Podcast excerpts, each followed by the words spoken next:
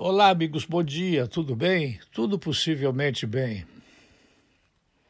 A mais importante das menos interessantes notícias do dia de hoje, que circularam por todos os jornais principais do mundo, a olhar-se sob o aspecto da internet, é o de que um alvo de protestos, o presidente libanês disse que míssil pode ter provocado a explosão do porto lá no país, lá no Líbano. Bem, é possível que tenha sido causado por negligência ou por uma ação extrema com um míssil ou com uma bomba, disse o Michel Aoun, que é o presidente do Líbano. O Hezbollah, outra frase, nunca teve nada de ver com o assunto. Nunca teve nada no porto, nenhum armazém, nada, foi o que falou Hassan al que é um líder do Hezbollah, um grupo terrorista, mais ou menos como a Val Palmares era, no tempo em que a Dilma Rousseff, inclusive, chegou a matar um militar dentro do exército. Para ser absolutamente objetivo, é importante dizer que o governo do Líbano está sob fogo cerrado. Nunca se viu tanta crise no momento.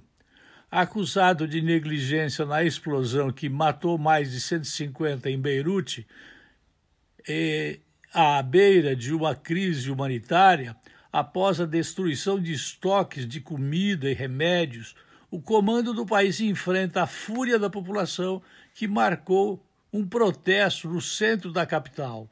Sob pressão, o presidente libanês Michel Aoun disse que a tragédia pode ter sido causada por intervenção externa, citando a hipótese de um míssil.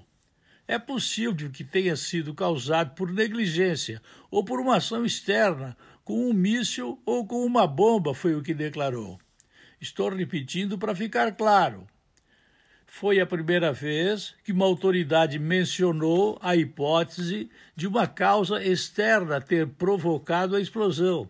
Até o momento, a versão mais verossímil era de que a tragédia teria sido provocada por um incêndio em um depósito de nitrato de amônio.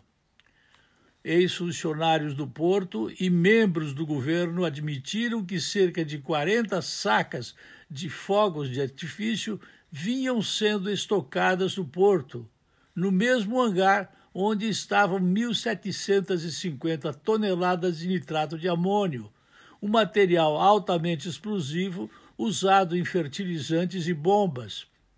Muitos acreditam que a carga tenha causado o primeiro incêndio, que provocou a explosão. A carga do míssil, que é inflamável, havia sido confiscada de um navio russo havia seis anos atrás, notando-se que lá também há burocracia. Desde então, de acordo com o documento oficial, por pelo menos dez vezes, autoridades da alfândega, agências de segurança e militares manifestaram preocupação com o fato de o produto estar armazenado de maneira inadequada em uma área muito próxima do centro da capital. A inércia do governo agravou a crise de confiança da população no Estado, que agora está em pé de guerra. Nada deverá acontecer mais do que isso, ao menos se eu for olhar no Brasil. Aqui o máximo que acontece é a manifestação, enquanto o STF deixava fazer manifestação. Para se ter uma ideia, lá a turma toca fogo, vai para a rua, briga, dá tiro, mata, faz explodir rojões. E não é rojão de brincadeirinha, não.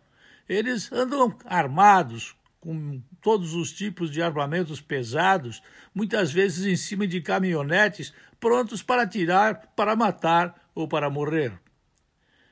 É agora o um momento importante para a gente pensar que não deveria haver mais um foco de dissensões no conjunto de problemas que o nosso mundo tem.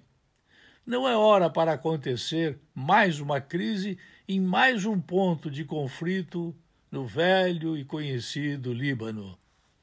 Eu volto logo mais.